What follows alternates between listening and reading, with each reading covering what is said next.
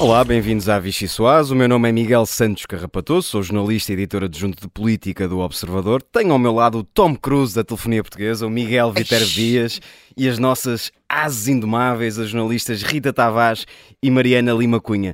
É este elenco digno do Top Gun que me vai ajudar a explicar uma semana em que António Costa quebrou parcialmente o silêncio sobre a comissão de inquérito à TAP e logo, para atirar indiretamente, Pedro Nuno Santos borda fora. Já Marcelo Rebelo de Sousa voltou à sua rábula de sempre. Admitir o governo é proibido? Sim, mas podes fazer. A alternativa existe? Sim, mas não chega. O presidente está no bolso de alguém? Não, mete todos no bolso. No meio de tudo isto, Montenegro vai tentando libertar-se do abraço do urso presidencial.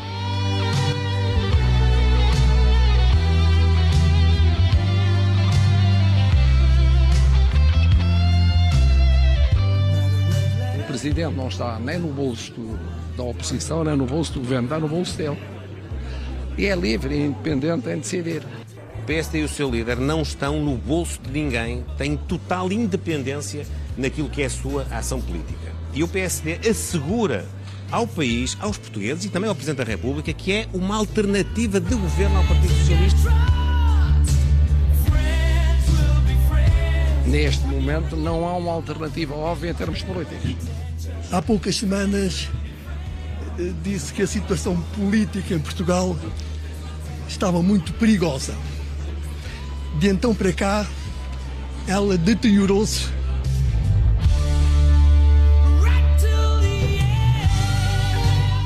Quando lhes foi perguntado se queriam instabilidade ou estabilidade, disseram de uma forma clara e inequívoca que queriam estabilidade. Eu disse o que tinha de ser segunda-feira. Está dito. Opiniões há muitas. Isso é a posição do Presidente. Quem tem de decidir é o Presidente.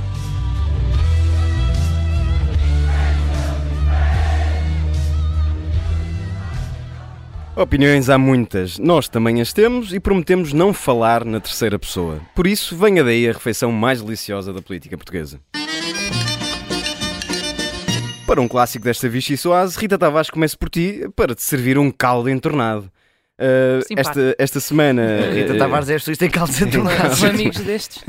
Esta semana escre- escreveste uh, proficuamente sobre uh, o novo. no- nova, nova, sei lá. uh, Isto vai contar para a avaliação. Vai sim, senhor, vai sim, senhor. Prepara-te. Uh, escreveste muito sobre Pedro Nuno Santos e António Costa. Chegaste a ter um título, um título em que se dizia que António Costa estava furioso com Pedro Nuno Santos.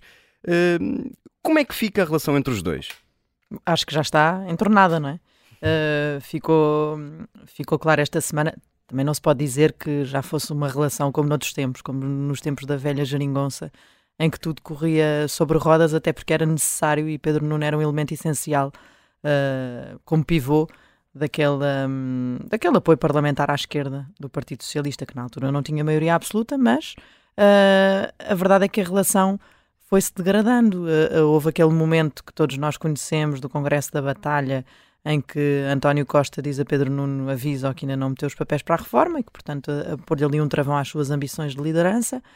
Depois houve o caso da localização do novo aeroporto. Acho que não, não vale a pena dizer mais nada sobre, sobre esse assunto. Todos nos lembramos do que, do que aconteceu nessa altura e da desautorização pública do Ministro das Infraestruturas que veio retratar-se a pedido de, de António Costa e a partir daí manteve-se no governo, mas já era numas condições muito diferentes do que e com uma e com uma relação muito diferente com o primeiro-ministro que tinha até aí. Agora a coisa passou para o espaço público uh, de várias maneiras, não é? Através desse artigo uh, que o, do Observador em que há de facto ali uma uh, sinais que vêm dentro do governo de que António Costa Uh, está furioso e, e, que, e, que, e, que, se, e, que, e que tem uh, uh, e, e, até a história de que na altura da nomeação de Hugo Mendes para secretário de Estado das Infraestruturas de António Costa se terá oposto e depois há também declarações que foram feitas por António Costa à agência Lusa em que o primeiro-ministro é questionado sobre a sua a, a, relação do governo com, com as empresas públicas e o que ele faz é distanciar-se daquilo que era feito uh, por Pedro Nuno Santos. E por oposição, uh, assinalar que Fernando Medina e Eduardo Cordeiro uh, relacionam-se de forma positiva no meio com, a, através das empresas que eles empresas tutelam, públicas. que é a, a Águas de Portugal, que é tutelada pelo Ministério do Ambiente, que é a Caixa Geral de Depósitos tutelada pelas Finanças e pela Uh, pelo metro. E por falar é em papéis de reforma, achas que a reforma chegou mais cedo para, Pedro Nuno Santos? A reforma de Pedro Nuno Santos, acho que é difícil dizer. Uh, a ambição dele, toda a gente sabe que, que, que, é grande desse ponto de vista, que nunca a arrumou, apesar de todos esses percalços que foram existindo desde o verão até aqui, que ele nunca uh, arrumou essa, essa intenção de vir a candidatar-se ao pós-costismo. mas também há aqui é, é, certo que esta comissão de inquérito não o deixa uh, propriamente em bons lençóis e, e, vamos lá ver se a degradação da sua imagem política uh, publicamente não fica de tal forma, não é de tal forma agravada pela, pela comissão de inquérito que, que o deixa em, em mau estado para depois concorrer à liderança. Eu acho que o tempo vai determinar nisso. Uh, aliás, o tempo tem o sido. O tempo e a prestação do próprio na Sim, Comissão Parlamentar de Inquérito. Isso vai ser muito importante, vai ser um, um, momento muito importante. E depois é a questão do tempo mesmo, porque a, um, ainda um socialista esta semana me dizia que as questões políticas normalmente dissipam-se uh, no tempo. Quando são outras questões de corrupção, é, é, é uma coisa, é um peso muito maior e mesmo essas.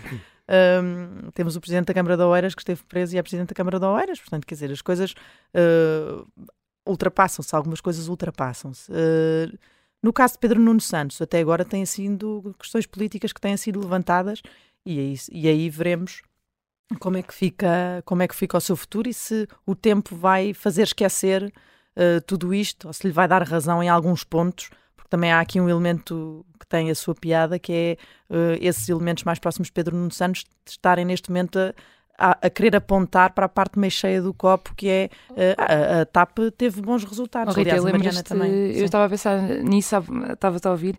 Ainda somos do tempo em que, na altura do despacho do aeroporto, havia chamados pedronistas que até defendiam que aquilo até ia acabar por ser bom, bom para Pedro Nuno Santos. Há sempre um copo mais cheio há sempre, lado. Há sempre Nessa uma, altura a ideia era, uma ele ao menos mostrou convicção, mostrou que queria uma solução para o aeroporto, apressou-se um bocadinho, pronto. E se calhar ainda mas... vai ter razão, o tempo vai lhe dar Exato, razão. e o tempo vai dizer que foi o único político que tentou resolver a questão do aeroporto com a iniciativa. Mariana Lima Cunha, já que dispensaste complicado. o papel de moderador, já agora o que te apraz dizer sobre... um debate livre. já, o que te apraz dizer sobre tudo isto? sobre tudo? Sim, sim. Uh, então, Já que não estou aqui a fazer nada. Quem me dera força. que ele me fizesse perguntas assim. Já que o meu papel aqui é dispensável, força. Diz, não, e não, não, não, diz o que tens tinha, a dizer e pronto, depois passamos a outros. Pronto. Havia uma expressão que eu gostava muito, uh, que era dita por, por colegas antigos meus, quando lhes pediam um texto sem ângulo e eles respondiam: Ah, queres um grande texto sobre tudo, tu queres um grande comentário sobre tudo agora. Não, não, tu próprio antecipaste esse grande comentário sobre tudo, portanto, força. Então, pronto, é? vamos a isto. Uh, a relação ia... já teve melhores dias, mas pronto, é que Agora está um bocadinho Olha, desgastada. Eu, eu, fiz um despacho sem pedir autorização ao Miguel. E, eu portanto... não sabia que esta Vichy Soares ia ter um acting da relação Pedro Nuno António Costa com vocês dois. Uh, o, o, Miguel. Mas vamos com... repor alguma seriedade nisto, mas, se mas acham, acham, mas só, só para passar para a frente, achas que a relação entre vocês os dois tem futuro? só o tempo dirá. Até agora são só questões Passado, políticas. presente e futuro é a nossa relação. um, mas no texto que vocês assinaram, rescaldo um bocadinho em relação ao estado de espírito de António Costa, havia lá uma expressão muito, muito interessante que era António Costa está a liquidar politicamente uh, Pedro Nuno Santos. O aparelho do partido um, está confortável com essa ideia? Um, eu acho que há vários motivos para desconforto. Por um lado, porque até para quem não é um adepto de, de Pedro Nuno Santos, e há muitos, mas para quem não é, um, mesmo para esses socialistas, há sempre o, o medo, acho eu, o perigo iminente da, da questão da guerra interna no PS. Um, eu acho que há uma noção global de que não será boa para nenhum dos dois. Uh, nem Costa ganha em atacar Uh, não, não ganha, uh, já lá iremos, mas uh, pode não ganhar em atacar Pedro Nuno Santos e uma grande parte do aparelho do PS que está com ele, e até alguns que estão no governo. Um, nem Pedro Nuno Santos ganha em atacar a pessoa que está neste momento nos comandos do PS e a quem, se tudo corresse bem. Porque no final do dia, no futuro, de o PS tem de, tem de vencer eleições se quiser manter no governo. Sim, e, portanto, sim, estes claro. casos não, não ajudam o partido. Claro, e entrar em guerra interna não, não, é, não é necessariamente a coisa mais favorável.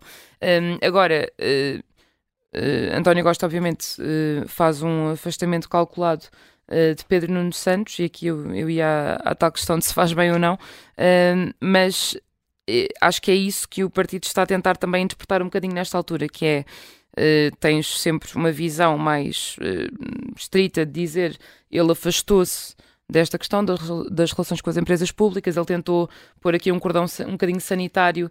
Uh, aliás, o, o texto que a Rita escreveu falava da preocupação com a exposição do governo à crítica generalizada, que teria sido o erro de Pedro Nuno Santos. Ele estar um, em silêncio este tempo todo em que sim, o governo está a ser atacado e o governo a ser atacado dele nesse lados. entendimento. Uhum. E, portanto, por aí António Costa poderia estar só, uh, só enfim, um, ehm, a querer afastar-se um bocadinho do centro do caos, embora obviamente seja sempre discutível que o chefe do governo Sim, nomeadamente na, questão, assim da, na questão da gerência dos, do, da tutela nas empresas públicas, Sim. porque é óbvio que a tutela é, tutela, é, é, é, é liderada pelos ministros, mas uh, António Costa vir dizer que tinha uh, um entendimento diferente daquela que deve ser a relação da tutela com as empresas públicas e admitir que um ministro tenha um, um, um, um, entendimento divergente dele, quer dizer, não me parece uma coisa que o primeiro-ministro possa aceitar e aí a autoridade política, política dele também está beliscada neste momento, não é? Eu ouvi é um dirigente esta semana a dizer, mas uh, António Costa até em debates no Parlamento até descreveu qual era a sua doutrina para o relacionamento com empresas públicas, quase como portanto, Pedro Nuno Santos devia ter tirado umas notas e se não, Sim, não percebeu Era preciso que ele tirasse umas notas, não há um telefone, não há uma autoridade política no governo que faça com que pois. António Costa impusesse aquilo que quer que seja seguido numa coisa tão importante como esse relacionamento. Miguel Viterbo Dias, eu sei que querias muito falar sobre o deputado Carlos Pereira, não te vou permitir. porque isso é um assunto menor. se, se os nossos ouvintes pudessem ver o, o, ar de desilusão não, na cara do Miguel Vitor Dias, mas acho que conseguem, se ao YouTube, lá, está lá. Mas tenho para te servir uma, uma sopa de bolso para o 45º episódio de Marcelo ameaça dissolver a Assembleia da República. o que te apraz dizer sobre estas novas e renovadas e sistemáticas e permanentes ameaças de Marcelo Rebelo de Sousa? Eu estou a ouvir as engrenagens na cabeça do Miguel a pensar o que liga Marcelo Rebelo de Sousa a Carlos Pereira. Não, eu, até, eu, eu, eu, peço desculpa porque eu estava aqui meio distraído com a tua pergunta, porque eu estava aqui a olhar para o António Costa está a falar esta hora, o Primeiro-Ministro, e tem o António Costa Silva atrás. E eu estava a ver se o António Costa Silva se ia rir, porque António Costa está a falar de Carlos Pereira, que ah, foi quem entalou certo. António Costa é Silva uma vez num debate. Eu estava a ver é se ele se ia rir. Olha, mas não. não fazer a ligação de uma maneira surpreendente. Mas ainda há Sabes que eu venho aqui para trazer memória. memória. São cabelos brancos. São. é o que é preciso nas relações. Exatamente. Cabelos. Bom, enfim. Isso é sinal da Passa mesma coisa, a passagem do este, tempo. Isto, isto já não se usa. Este... Quanto a Marcelo Rebelo de Sousa, que uh, é o nosso Vasco Santana da política nacional, como há pouco ouvimos, não é? Opiniões há muitas. Chapéus há muitos. Chapéus há muitos, é mas a conta é do Presidente, ele fez questão de vingar isso. O Marcelo Rebelo de Sousa está, está para o exercício presidencial como todos os que lhe querem suceder estão para aquele cargo, ou seja, ninguém abdica dos seus direitos de cidadão e Marcelo Rebelo de Sousa não abdica dos seus direitos de presidente, que é o no dia que me apetecer, pá, isto vai abaixo. Mas ontem acho que ele já pôs ali um travão nessa, nisso que estavas a dizer, dele falar sistematicamente sobre a dissolução.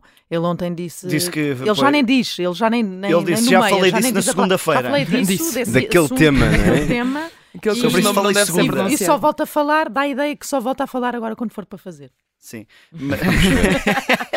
não, até te pergunto, estou na quinta-feira, não quero falar. Eu, já falei, opiniões há muitas, a minha conta.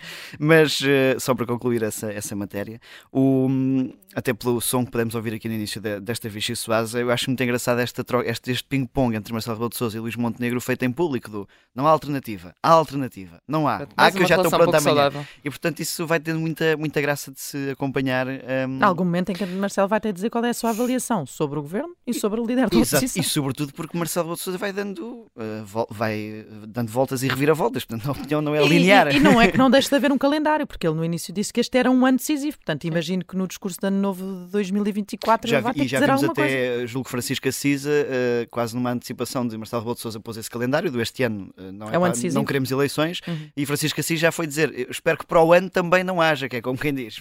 Para o caso de Marcelo Rebelo de Sousa já estar com ideias para o ano seguinte. Bom, pelo menos para o ano há europeias. O, o bom era que não houvesse, pois. Aliás, há um texto uh, que recomendo no Observador. Desculpa, sobre... Miguel, escapou-me isso. Queres que eu faça esse papel? Ah, eu faço sobre, sobre uma intervenção de Marcelo Rebelo de Sousa num jantar reservado em que, uh, já que me vais citar, uh, passo a palavra para ti, Mariana Lima Cunha. Não, não, eu só em que Marcelo Rebelo de Sousa sugeriu que está animado com uh, o recuperado centro-direita. O que te apraz dizer sobre, sobre esse texto que leste?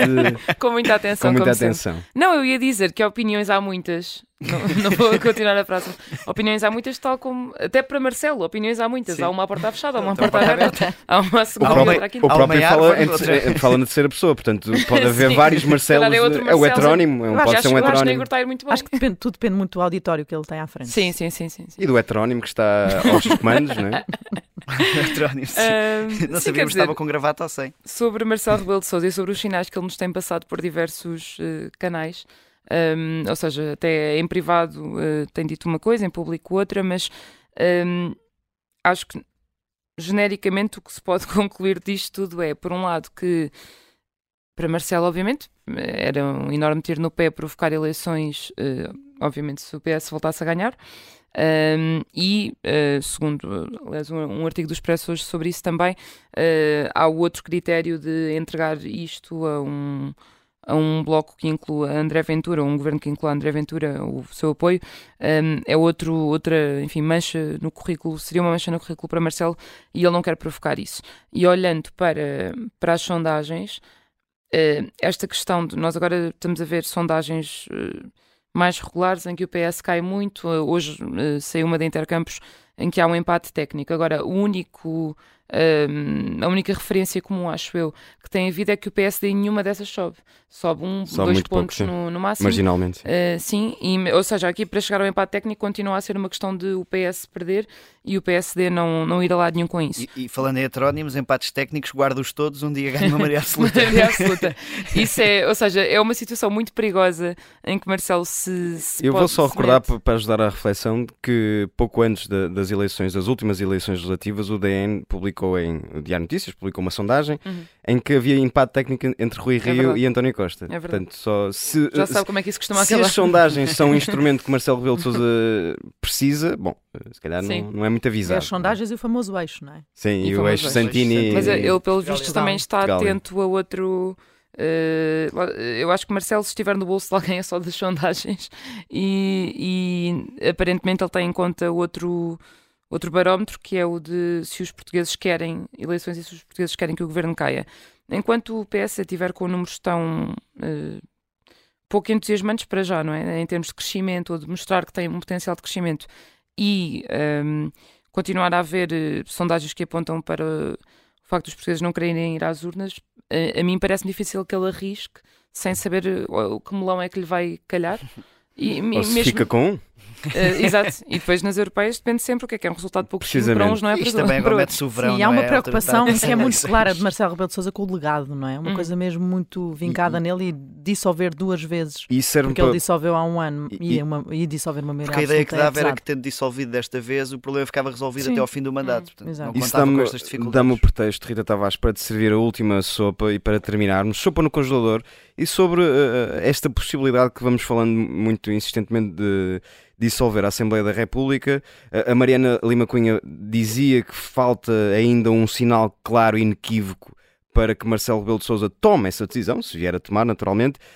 As europeias podem ser um, esse teste de algodão que Marcelo uh, precisa para tomar essa decisão, ou seja, Marcelo precisa de um, de um conforto nas urnas, uh, de, um, teste real nas urnas para, para consolidar essa, essa posição? Acho que acho que sim, acho que precisa. Acho que é, é, é claro que as eleições europeias vão ser provavelmente a forma de aferir o ambiente. A melhor uh, sondagem é nas urnas. So, exato. uh, sobre, sobre o que se passa de facto na cabeça dos portugueses nesta altura, nesta altura, daqui a um ano, com a maioria absoluta. Um, mas não sei se Marcelo poderá esperar até lá para começar a dizer qual é a sua avaliação acho que ele criou aqui um problema, é o que me parece, para ele mesmo, que é uh, há um ano decisivo este do governo, portanto, espera-se que alguns no início do ano seguinte ele diga o ano decisivo foi ultrapassado, o governo passou no exame e o líder da oposição já é uma alternativa consistente, já é uma alternativa política suficiente. Uh, não sei, não sei, e acho que dizer antes das europeias é complicado para o Presidente da República porque contagia aquilo que se passar uh, nessas eleições. Uh, mas não sei se ele terá grande alternativa. Quer dizer, pode sempre guardar para saber o que é que se passa nas europeias e fazer essa narrativa de eu prefiro ouvir os portugueses, mas vai fazer das europeias também umas eleições que tenham depois uma leitura nacional. Uh, enfim, é, é, complicado. O general no seu labirinto. E assim nos pedimos desta primeira parte da Vichy Soase. Voltamos dentro de momentos com a entrevista a Álvaro Beleza.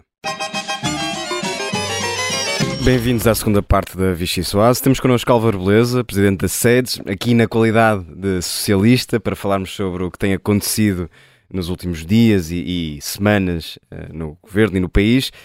O PS chega aos 50 anos em maioria absoluta. Socialista liberal. Socialista liberal. Mas é uma nuance que é relevante. Muito bem, teremos a oportunidade também de Bom explorar essa, essas nuances. O PS chega aos 50 anos em maioria absoluta, eh, mas segundo Marcelo Rebelo de Sousa, Trata-se de uma maioria requentada e que está cansada. Sente esse desgaste? Olá, bom dia a todos. Muito obrigado pelo convite. Eu acho que a gente diverte-se com coisas do dia a dia que não têm importância nenhuma.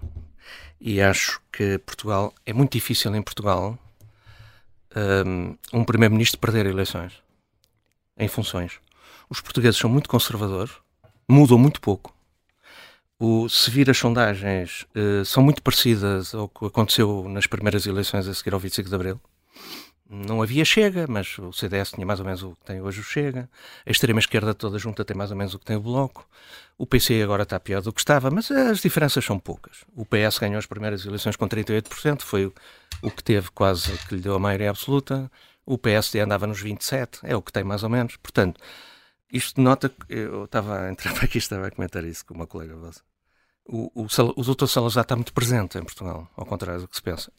E muito Estado, muito governo, muita dependência do governo, muita estratégia do pedinte aqui a pedir do governo, o governo a pedir em Bruxelas.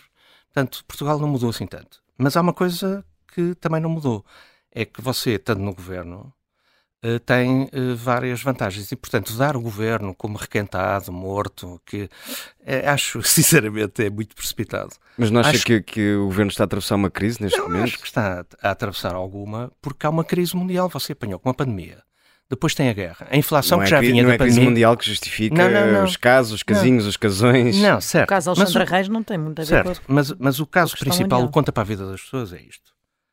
Um, a inflação que veio de vá lá, sinteticamente, de se pôr dinheiro a mais na economia do que aquilo que era preciso durante a pandemia. Isto é, os países desenvolvidos assustaram-se com a pandemia e talvez tivessem posto dinheiro a mais do que era preciso. E, portanto, a inflação começou aí. Depois acelerou com a crise energética, com a guerra da Ucrânia. E a seguir vêm os bancos centrais que têm que aumentar os juros para criar recessão. Mas, portanto, liva o governo e António Costa de, de, Não, o que eu estou a dizer é que este ano é o ano mais difícil, porque é o ano que apanhou com É o ano da ressaca. Não, e apanhou com a inflação e com os juros, mas o pico da inflação já foi atingido. Eu, eu já vou onde é que tu queres ir. O pico da inflação já foi atingido uh, pá, em janeiro. O pico dos juros, como disse o governador do Banco de Portugal e bem, vai ser atingido em agosto, quer dizer que nos, nos juros para as famílias que têm crédito à habitação lá para dezembro. O que quer dizer que este é o pior ano. Para o ano isto vai uh, melhorar. Este é o pior ano e, portanto, se quisessem ter eleições para derrotar o PS, era agora. Não sendo agora, eu acho sinceramente que esqueçam, tirem daí ideias, porque este é o ano mais difícil para o governo, por causa disto. Depois os casinhos.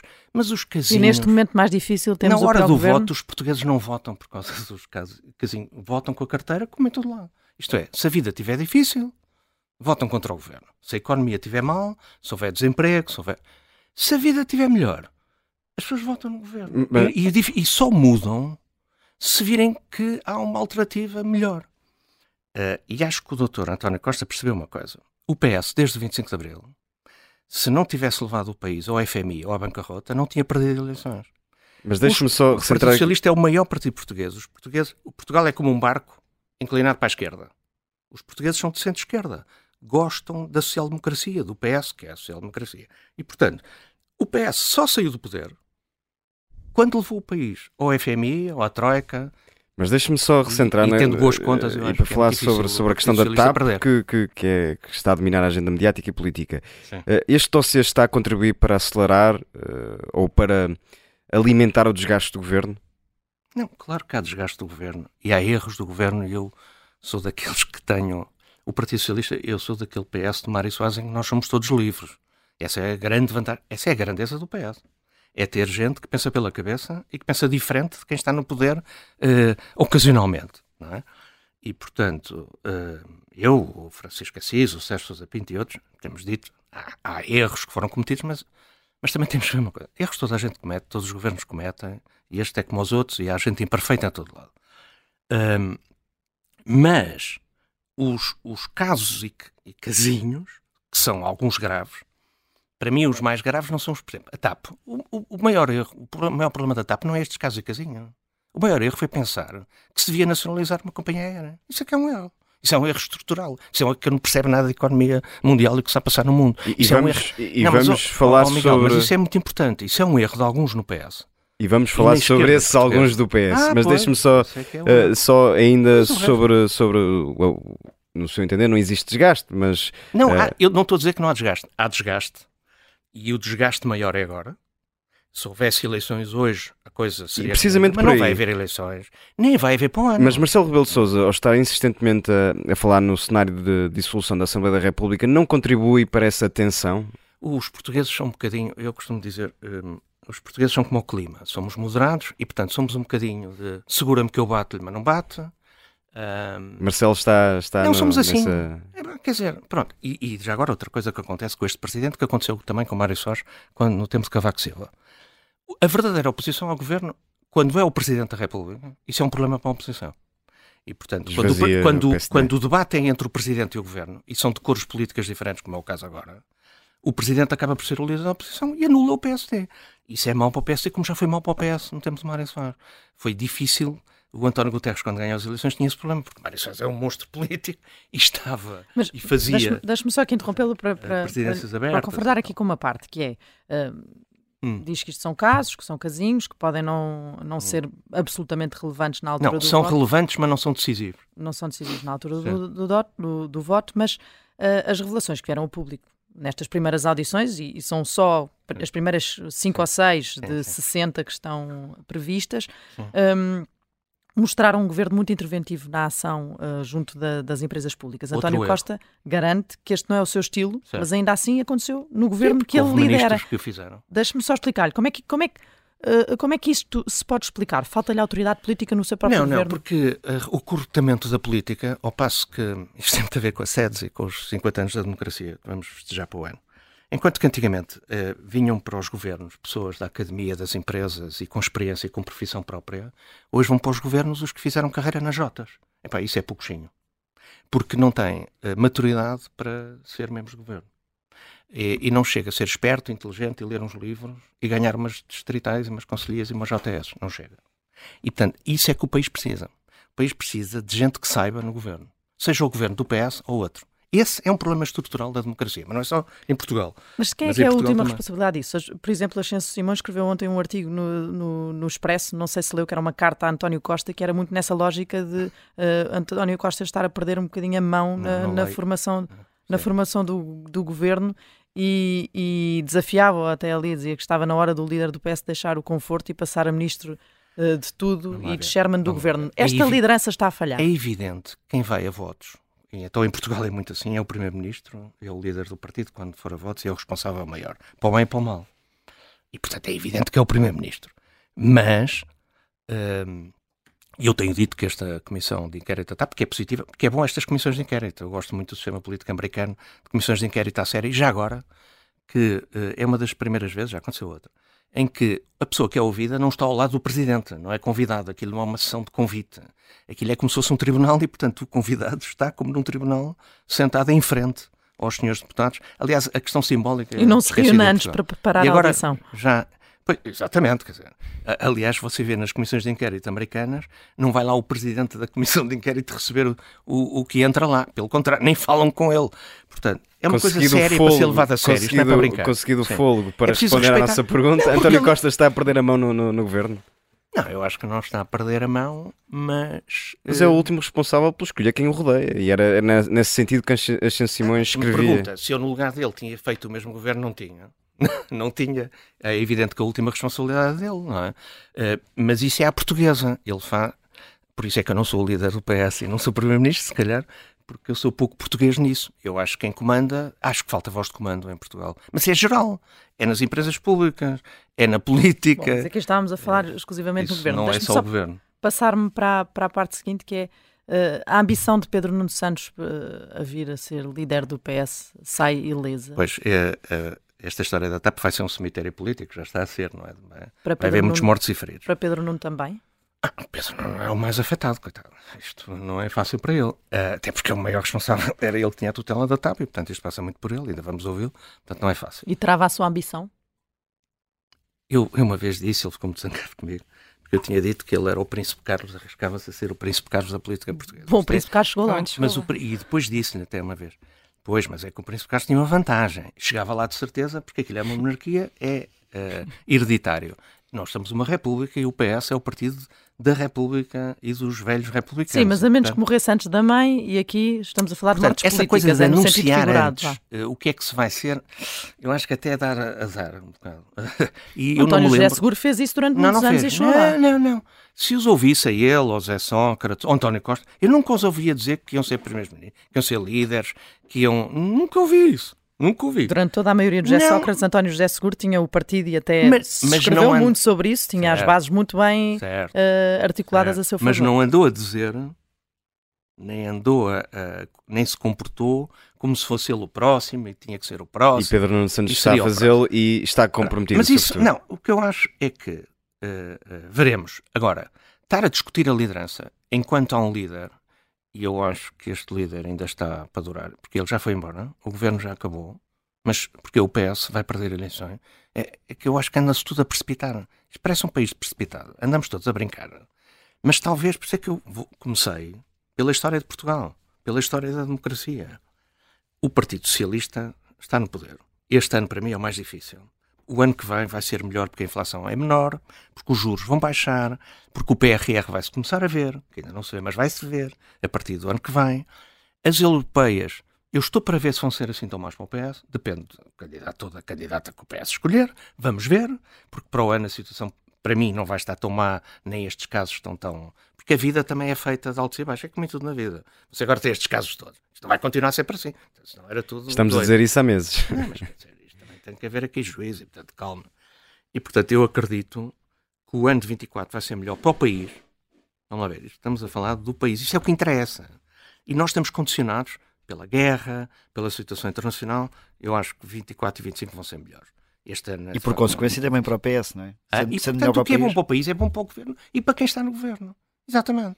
Deixa-me só voltar a Eu acho que Pedro não Nuno vai haver Santos um eleições antes de bocadinho. 26, sinceramente. Deixa-me só voltar ao, ao partido em vez de, de irmos ao país. Hum. Uh, no PS há quem diga que António Costa está a liquidar politicamente Pedro Nuno Santos. Concorda? Não, acho que, acho que cada um, acho que o Pedro Nuno Santos é que cometeu alguns erros e tem que os corrigir. Pôs-se a jeito. Mas o, é um bocado isso. Agora, o, o, o, o Pedro Nuno é um tipo inteligente, tem carisma, tem qualidades políticas de líder, tem, tem tifose, como se costuma dizer. Agora, veremos. Para já, não sabemos quando é que vai ser disputada a liderança. Muita água vai passar debaixo da ponte. Mas é conveniente para António Costa uh, isolá-lo um bocadinho nas culpas aqui no, no caso da Não, TAP. eu acho que o António Costa até, até lhe deu porventura demais. Porque é que o pôs no governo? Eh, Porque a questão para mim é esta. Porque em quer dizer, 2015 eu era que importante, não é? Para mim a questão política é que é importante. O que, me, o que me diferencia do Pedro Nuno não é a pessoa. Ele é um ótimo, eu gosto imenso dele como. Eu, trato como miúdo, porque é um miúdo mais novo, eu gostava de ter a idade dele. Mas eh, o que interessa aqui é a política, é o que se pensa politicamente. Eu acho que eles, eu brinco às vezes um bocadinho com esta ala esquerda do PS, são um bocadinho neomarxistas, ainda acreditam no socialismo. O Partido Socialista chama socialista, mas não é socialista, é social-democrata. E, e é desde Mário Soares, percebeu? Quem tirou da fome centenas de milhões de pessoas na Índia e na China não foi o comunismo nem o marxismo-leninismo, foi o capitalismo está a mandar Pedro Santos ir estudar história. E, portanto, achar que isto se resolve com mais Estado, num país que já tem Estado a mais, desde o Dr. Salazar, Portugal é iliberal, à direita e à esquerda. Isto, não é, isto é transversal. E, portanto, e, e achar isto agora, no início do século XXI, epá, é tontice. É, ah, mas pronto, é, é- é infantilidade, é juventude, é ok. Acha que lhe passa? Uh, já às vezes percebemos que Pedro Nuno Santos não seria o seu preferido. Em 2021 dizia ter um feeling de que Não, o não é próximo. o meu preferido, nem ele, nem ninguém que pense como ele. Então, Eu de- acho que o Partido Socialista tem que ser moderado. E, portanto, tem que ter um líder moderado. Então, líder. deixe-me só juntar uh, outra, outra uma mulher, característica a isso. Era precisamente o que lhe ia perguntar. Ah. Uh, disse que tinha esse feeling. uh, perguntava se continua a ter essa sensação e, nesse caso, quem é que estaria bem colocada para uma Ah, isso não candidatura? Isso é muito cedo. Não, não identifica gostava- mulheres que tivessem Sim, Eu já disse isto várias vezes e volto a dizer. Portugal tem dois problemas na política. em termos de civilização democrática, digamos assim. Quando eu vir mulheres em Portugal, Primeiro-Ministro ou Presidente da República, como vejo nos países do Norte da Europa, aí sim a gente tem um salto civilizacional interessante. Vejo muita mulher em muitos lados, há muita cota, muita igualdade de cotas, mas não vejo mulheres na liderança. E as que vejo, ou são hereditárias, empresas, Sonai, Amorim, por, uh, por herança, mas muito raramente uh, a líderes mesmo. É preciso mulheres na liderança. Então, mas já agora uh, deve haver nomes que estejam preparados para ah, isso, isso não aparecem, não? está descansado que isso aparece. Agora, eu não sei se vão aparecer, mas gostava que aparecesse. E gostava que Portugal tivesse, seja no PS, na direita ou na esquerda, ou no PSD. E depois, um, há outra coisa que, que, que, que, também acho. Somos muito grisalhos. Olha para os líderes europeus e olha para os portugueses. É quase tudo cabelo branco como eu. Então, mas não há gente nova aqui. Então, mas Estão a ver? Eu acho que temos que dar esse salto. Mas ainda eu gostava de ter um presidente novo, uma, ou uma presidente, um primeiro-ministro, ou uma primeiro-ministro jovem. Não estou a dizer agora, estou a dizer daqui a uns anos, quando houver eleições. Uh, e, e, aí eu acho que Portugal dará, uh, será mais arejado. Mas, vocês são muito arejados, este programa é Mas o país Já fomos é assim. mais também, já fomos mais arejados. Bem, não, mas, e há muita malta nova, e muitos jornalistas e muitos políticos hoje arejados e gente muito boa. Agora. Mas também país... não acha que eles devam estar no governo, vá? Pelos não, vistos. Eu acho que no governo deviam estar mais empresários, então tenho dito isto no Porto, numa homenagem a um grande empresário, Elídio Pinho. Uh, acho que em Portugal falta empresários, empreendedores no governo. Não é a fazer política, é no governo. Uh, o Ministro da Economia, que é meu amigo, é excelente, é dos melhores ministros que o governo tem, mas uh, porque sabe daquilo e geriu empresas, é preciso gente que já tenha pago ordenados, que saiba o que é uma empresa na, na governação. Como é preciso também académicos, gente que saiba, por exemplo, esta coisa da, da habitação. É, sinceramente, quer dizer, aquilo foram Deixe-me só. Deixe desagradável, mas foi tudo errado. É preciso gente que estude os assuntos, gente, como já houve nos governos em Portugal e noutros países, não é? E, e, portanto acho que temos que voltar aí. Deixe-me arrepiar caminho, porque estamos já, já aqui aproximados do fim. Lembrou, apesar de desejar uma, um, um arejamento dos líderes, lembrou há instantes que António Costa ainda está aí para durar. Uhum. Uh, acredita que ele pode ser candidato em, em 2026 novamente? Acredito. E deseja? Ninguém fala, acredito. E deseja? Não. não. Acreditar é uma coisa, desejar é outra. Até nessa lógica que explicou aqui de renovação.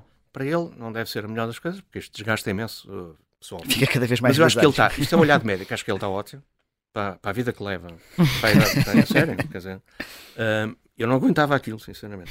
E acho que se a economia correr bem, se ele não tiver um convite para ser uh, presidente do Conselho Europeu ou da Comissão Europeia, pode ter. Uh, e que seria bom para Portugal. Ao contrário do que se disse do Durão Barroso, foi ótimo para Portugal ter um presidente, um português à frente da Comissão Europeia. Um mau resultado é nas europeias podia precipitar isso, por exemplo. Não, se, não, ou a saída de António Costa ao fim do governo. Não, se ele sair, é evidente que tem que haver eleições e, e liderança disputada. Mas se ele não, não tiver esse convite, uh, o que também me parece hum, pouco provável, porque a Europa está virada a leste, há uma guerra a leste, não estou a ver um Portuga a ir outra vez para um lugar-chave na Europa quando há um, um português secretário-geral da ONU, uh, ou há pouco tempo um presidente da Comissão Europeia, acho pouco provável. Uh, se a economia recuperar, se correr bem o que está a passar, eu acho que é natural que ele se candidate. Não vejo nada. E acho que ganha.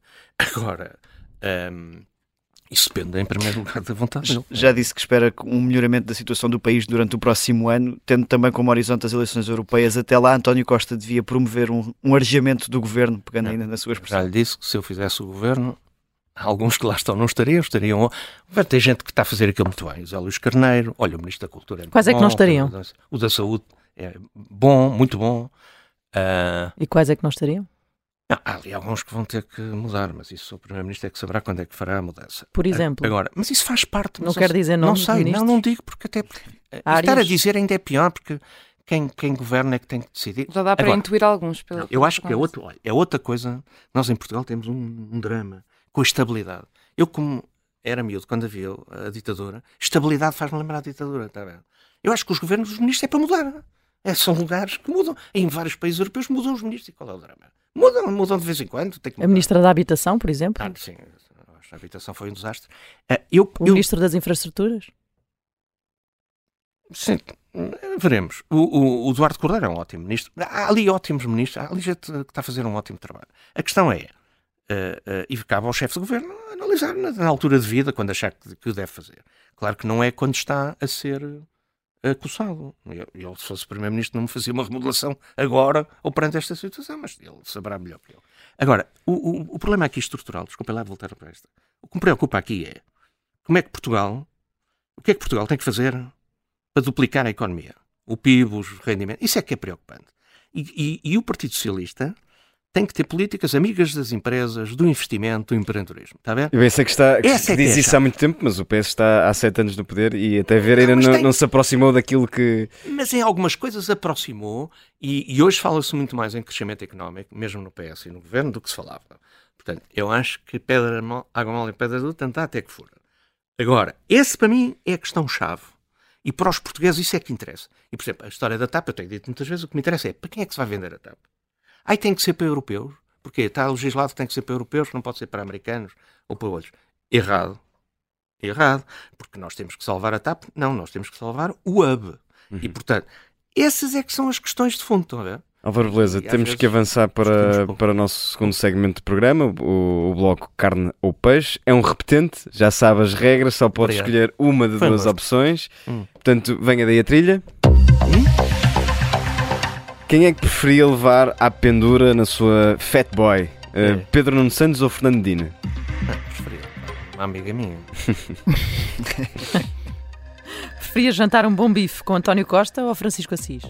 Ah, eu janto com o Assis muitas vezes. Uh, portanto, uh, preferia jantar com António Costa que a coisa tinha mais pimenta.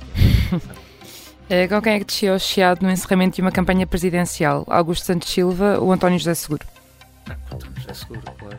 Sou amigo dos meus amigos até morrer. E por fim, podendo trazer um político de volta nesta fase, escolhia Mário Soares ou Winston Churchill? Eu adoro Mário Soares, meti-me no PS por causa de Mário Soares, eh, mas também admiro o Churchill. O Churchill foi o maior estadista da Europa do século XX, está muito presente a doutrina Churchill, que é bom lembrar agora nisto da Ucrânia. Saber quem são os inimigos da liberdade e da democracia liberal. Isso é fundamental. Quem não percebe isso não sabe nada. E nunca ceder aos inimigos. Nunca morrer pela liberdade, se for preciso. Isso é extraordinário. Mas o Mário Soares era muito parecido com o Churchill. Eh, eh, o Mário Soares era muito essa doutrina. Nunca vacilar, coragem física, eh, determinação, convicções e instinto político. E, e, e amigo do amigo. E fraterno. Isso também é importante. Muito bem. Álvaro Beleza, como é hábito do nosso programa, o convidado escolhe uma sobremesa, no caso, uma música. Que música é que nos traz e porquê? É porque é uma música que sempre que eu a ouço uh, comove-me. Tem uh, a ver com o filme da minha juventude e que. E, sabe, eu sou filho único. Os meus amigos para mim são muito importantes. E tenho o mesmo grupo de amigos desde a minha adolescência com quem passo férias. E, e, e, como sou muito solitário, tenho, também sou um filho e sou divorciado, às vezes passo natais e tal. E esse, uh, essa música faz-me lembrar o valor da amizade. Uh, o que conta mais na nossa vida são os nossos filhos e os nossos amigos. Os amigos a gente escolhe-os, a família nem sempre. Claro que a família é importante, mas os amigos eh, escolhe. Eu, é, comove-me esta música, é isso. Muito bem, Álvaro Beleza, muito obrigado por ter vindo a esta Vichy Soase. Os nossos ouvintes já sabem, podem nos ouvir sempre à sexta-feira, mas também nas plataformas habituais. Até lá.